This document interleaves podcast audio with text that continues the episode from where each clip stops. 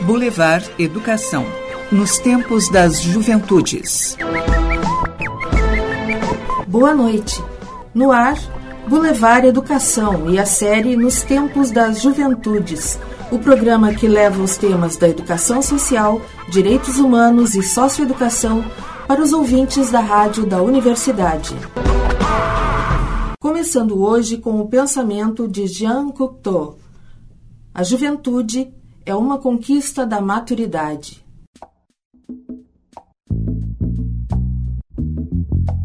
E agora o comentário de Evandro Alves, professor da Faculdade de Educação da URGS.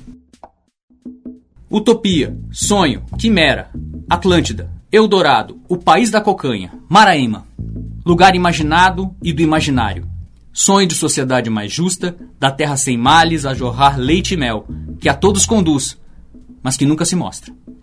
Na contemporaneidade, se exagerada e tornada ideia fixa, a busca pela utopia pode virar uma forma rasa de idealismo. Porém, se desmerecida ou transformada no sonho da realização financeira e simbólica individual, torna-se ilusão desimportante, a ser reconfigurada por qualquer tendência de consumo. Toda a sociedade transita no gume entre extremos, idealismo e consumismo.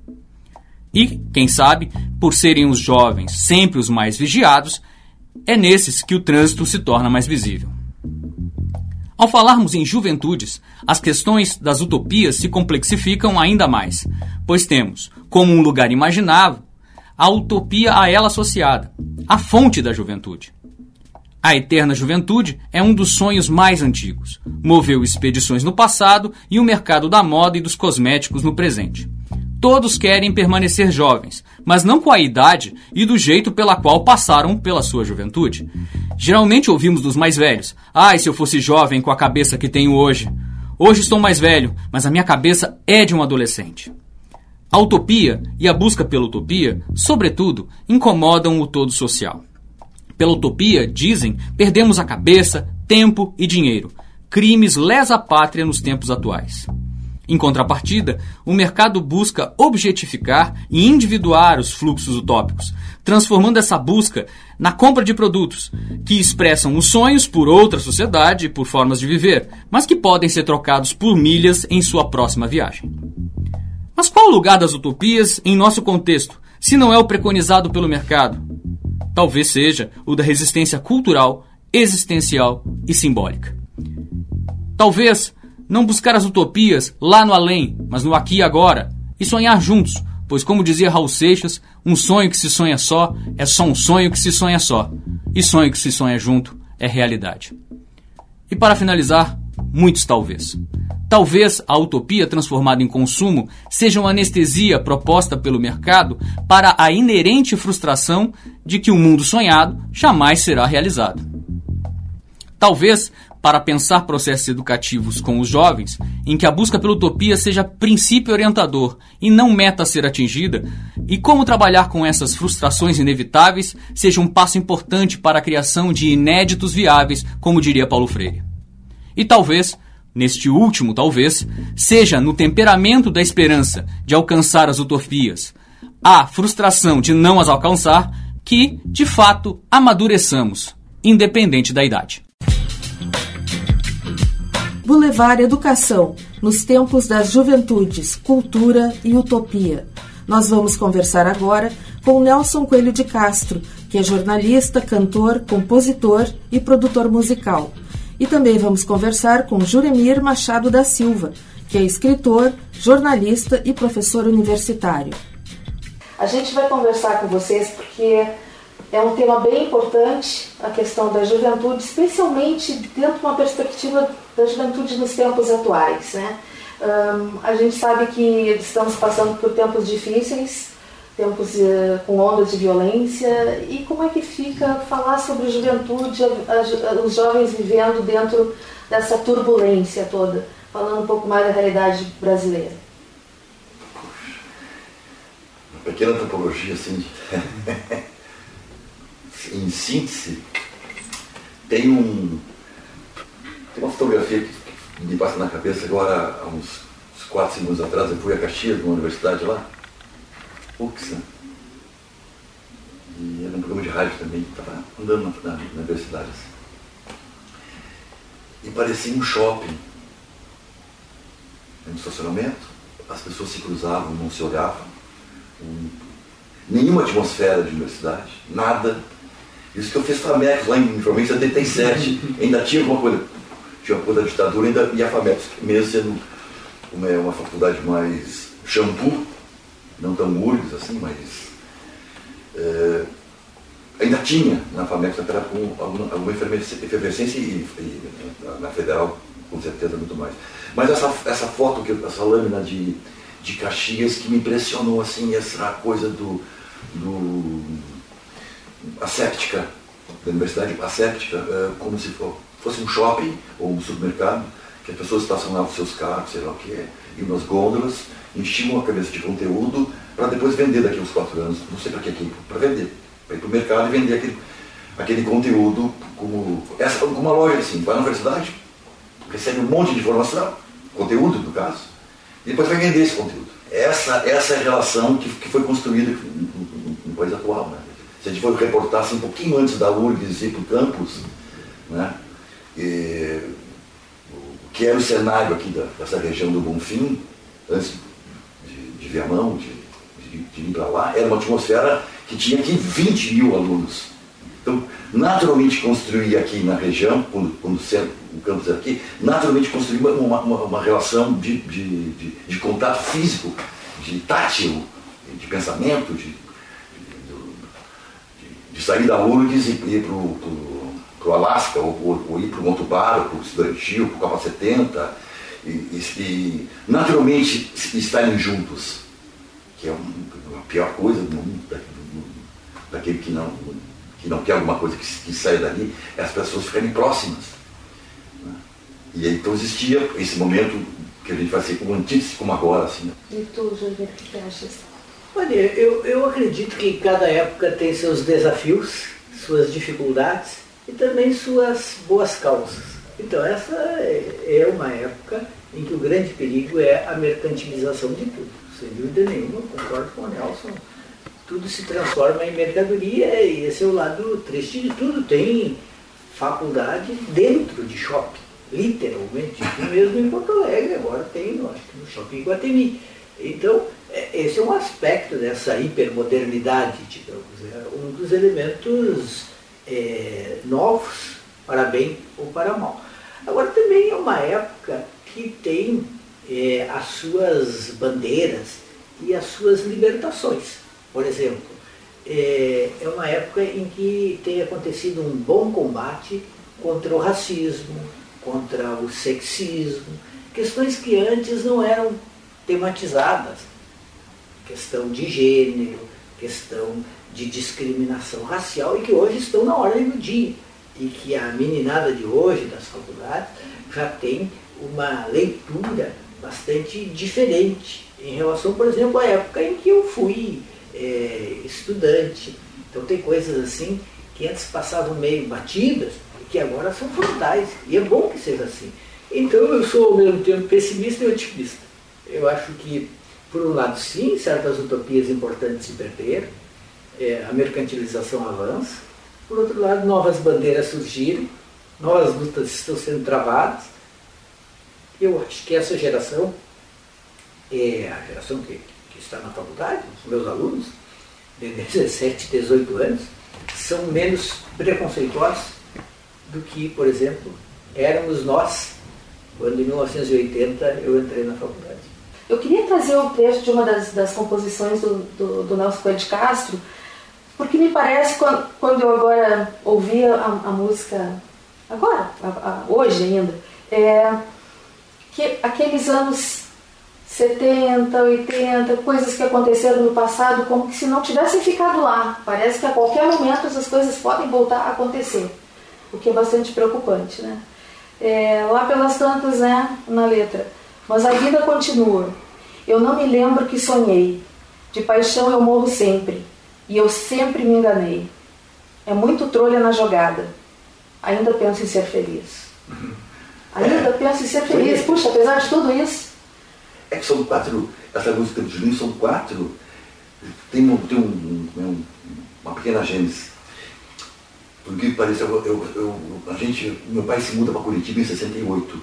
E tipo, eu estudava aqui em Porto Alegre com o professor João e tudo. E lá vamos estudar no colégio como é, estadual e jogar futebol, do que joga futebol. Hum. Jogar futebol, estava escurecendo todos os dias, estava chegando lá em Curitiba e agora não conhecia ninguém e tal. Meu pai me colocou, os, os, os pais nos colocaram num, num, num ciclo militar de Curitiba, fantástico. Estava jogando futebol lá, jogava com o Disseuzinho aqui no Botafogo, lembra? da minha idade, 64, faleceu o Disseuzinho, que era, jogou no Botafogo depois. E aí, num dia de tarde lá, parou o treino porque esse circo militar dá os fundos para o colégio, para a escola, para escola estadual de Curitiba, que fica a casa de estudantes de Curitiba. Então eu tenho 14 para 15 ali. E me lembro do, dos comboios chegando e os, os estudantes jogando molotov e os caras vão para casa. Vão para casa, vão para casa. Essa, essa é, a, é a fotografia que vai depois quando eu vou cantar música, eu não podia botar, fazer a música aquela, aquele tempo do Anchieta, entendeu? Ou aquele tempo, o, o, o Colégio Estadual de Curitiba era o Julinho de lá. Entendeu? Então, por isso que eu, quando eu fiz a música, e tinha, e tem vários amigos até hoje, meu, meu cunhado estudava no Julinho, vários amigos estudavam no Julinho na época, também, quando eu fiz a música. Então são quatro caras que vão para um, um por uma, por... Tu não estudaste no Julinho? Não. Não? Não. E fui várias vezes no Julinho. Isso é uma revelação. É, não, inclusive, inclusive, confessa os próprios Julinho. Julinho que não era no Julinho. Não, eu, é, Julinho. E, e, fui, fui várias vezes no Julinho, confessava isso, que eu não podia dormir com essa culpa, né? Sou chocado. É. várias vezes eu fui no Julinho e disse, olha, eu não estudei no Julinho. Dava uma certa decepção também. Mas pô, o Julinho sempre foi impressionante para mim. Fez vários shows ali também. Então eram quatro guris julianos e tal, que vão para uma manifestação, alguma coisa assim. Então essas coisas eram muito fortes para mim, assim, ainda mais começando a compor e tudo, era muito, tudo muito impactante. Né? Então são quatro, e esse, esse tempo do Juninho, eu falo desse personagem José, que é o cara que dança, eu, eu sabe, eu vou, eu, eu vou dar uma banda, a gente espera por aqui, eu vou transar um lance agora, de repente eu volto aí, mas a vida continua, eu lembro que sonhei. Os caras estão indo numa jogada do, do, do, isso é 68, esse filme que eu. E esse filme vai ser gravado em 81. Então toda essa, toda essa utopia, uh, uma utopia que não fazia parte como é, de uma utopia engajada, é uma utopia natural, que é essa ausência que eu, que eu vejo, assim, mesmo, mesmo como conquistas como é, uh, uh, relevantes em termos de, de, de aceitação da, da, dos gênios e da LGBT e tudo, que são importantíssimas essas conquistas, mas essa, essa, essa ideia de um hiato maluco e efervescente eh, já tem ali como se fosse uma precocidade do, mercantil, do mercantil entendeu? Não tem um hiato para o sonho, para a utopia, para a viagem. Eu creio que muitas utopias sim se perderam. Né? A utopia, no sentido até mais tradicional, de uma sociedade igualitária, é, essa ela não desapareceu, ela existe, mas ela está meio entre parênteses. Nós estamos vivendo assim numa, numa época em que, até certo ponto, há um triunfo é, do Estado liberal, ou neoliberal, como que, e isso faz com que num país como o Brasil, temas fundamentais permaneçam meio no limbo. Nós somos ainda um dos países mais desiguais do mundo. Isso precisa ser é, enfrentado. É uma tarefa que certamente é, demanda muito tempo. Ah, não creio que, que a minha geração, a do Nelson, a gente consiga ver isso resolvido, vai ser para as gerações mais jovens. A juventude é um tema muito interessante. Eu, eu, confesso que é um tema que me fascina e que ao mesmo tempo me escapa duplamente. Me escapa porque a minha juventude já passou, eu penso nela nostalgicamente, e escapa porque à medida em que o tempo passa, é, a gente vai perdendo a conexão com essa juventude. É algo curioso. Porque Você tem contato diário com ela, né? Eu tenho contato diário. É, esse paradoxo, Nelson. Eu tenho contato diário, sou professor. Mas não te nutre de alguma forma, eu te entrevistando? Não te nutre? Com essa juventude que tu que drena? Mas eu, nutro, eu noto cada vez mais também a distância que é intransponível. Sim, claro. Nós, nós estamos ali juntos, mas nós não estamos realmente na mesma na mesma vibe.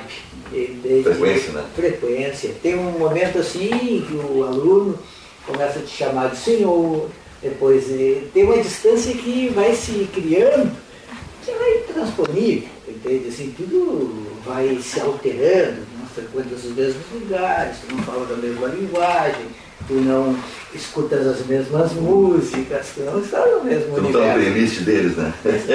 Então, tu as conhece, porque eles estão ali, mas superficialmente. Não é assim. Claro, tem professores que têm mais, é, por personalidade, facilidade de estabelecer essa conexão. Tem outros que têm uma personalidade mais, talvez, distante, é o meu caso. Então, assim, é uma conexão está ali de simpatia, de, de, de, de, de respeito, mas não é assim um, uma interpenetração. É, eu, eu até diria o seguinte, eu tenho uma grande simpatia pelos alunos, eu acho que os alunos são inteligentes, são interessantes, são carinhosos, são afetuosos. Eu sou professor há quase 25 anos, eu nunca tive problema com nenhum aluno assim que eu tenha brigado com um aluno, que eu tenha pensado assim, olha, desse aluno eu não gosto, ele não gosta de mim. Você tem que existam muitos, mas eu nunca fiquei sabendo. É, mas de toda maneira eu, eu, sinto que a gente vai se distanciando. Quando eu comecei como professor, eu tinha 33 anos. Os alunos eram, tinham 18, 19, 20. Eu sentia assim, eu tinha cara de guri, então eu estava muito próximo deles. Mas vocês tem cara de guris. Mas já não tanto. Então, é, vai criando uma distância. Ao mesmo tempo, esse universo é um universo fascinante, que a gente quer compreender, quer sentir como eles vivem, quais são as suas expectativas, o que fazem, o que sonham, é, como se comportam. É um universo que vai ficando misterioso é, e que, evidentemente, tem seus códigos, tem as suas, seus registros e que às vezes seria preciso fazer um pouco de antropologia, assim, uma viagem ao mundo dos jovens para tentar saber como eles vivem, uma imersão, o que eles sentem, o que eles fazem, e que gente, eu, eu só fico sabendo superficialmente.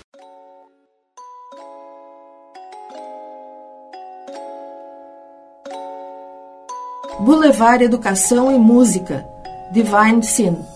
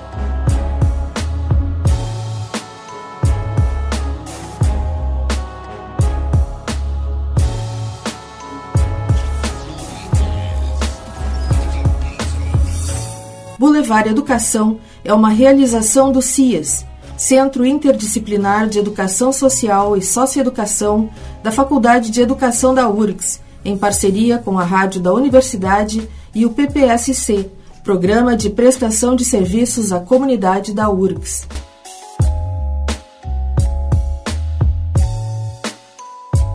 Programa de hoje teve a participação de Julie Caxan, Giovanna Pérez e Leonardo Silvestrin na produção, com a colaboração de adolescentes em cumprimento de medida socioeducativa na URGS.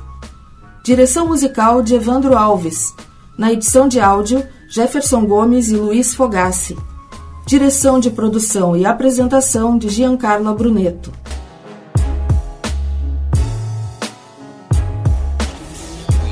No programa da próxima quarta-feira, nós iremos conversar com o professor da URGS, José Otávio Catafesto de Souza, sobre juventudes, cultura indígena e diversidade. Nós esperamos você aqui pelos 1080 da Rádio da Universidade. Uma boa continuação de semana e até lá!